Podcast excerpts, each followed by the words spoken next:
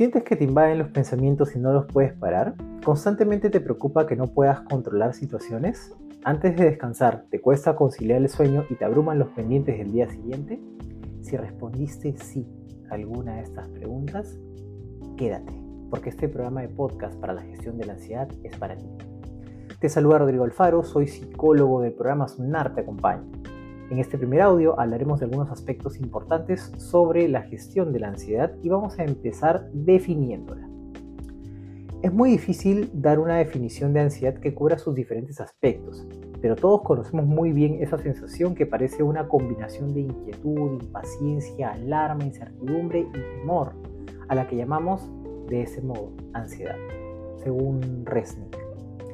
La ansiedad es un tipo de reacción más evolucionada que solo la experimentan los humanos, puesto que implica pensamientos, comportamientos, reacciones fisiológicas y experiencias emocionales que presenta el hombre y la mujer ante situaciones de conflicto.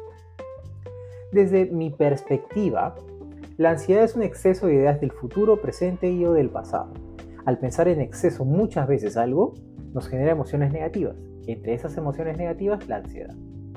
Llegado a este punto te podrías preguntar, ¿y la ansiedad es normal? ¿Es normal que la experimentemos? Y la respuesta es sí. Llamamos a una ansiedad normal a un conjunto de emociones y manifestaciones físicas que se presentan cuando nos enfrentamos a situaciones nuevas o de exigencia. Nos ayuda a adaptarnos a estas situaciones de manera tal que podamos obtener la respuesta más adecuada para las mismas. En este sentido, es beneficiosa, ya que nos permite alcanzar mejor los objetivos. Por ejemplo, si debemos terminar un trabajo muy importante en un plazo determinado, la ansiedad normal nos va a permitir estar más alertas, dormir menos horas y enfocar toda nuestra atención y energía en la tarea. Sin embargo, cuando los síntomas ansiosos se vuelven excesivos y difíciles de controlar, pueden llegar a un punto de interferir seriamente en nuestras actividades diarias, trabajo, vida social, de pareja, etc. En este caso, estaremos en presencia de un cuadro de ansiedad patológica que puede requerir un tratamiento médico y o psicológico para su resolución. ¿Para qué nos sirve? Principalmente para proteger al organismo. Y aquí tiene mucha relevancia el sistema nervioso autónomo, y es que interviene sin la intervención de nuestra voluntad, por eso es llamado sistema nervioso autónomo. Este se divide en el sistema nervioso simpático, que activa la respuesta de lucha-huida y libera energía, y en el sistema nervioso parasimpático, sistema restaurador que devuelve al cuerpo su estado normal. Y esto también tiene relevancia porque nos va a ayudar a entender sobre los ataques de pánico.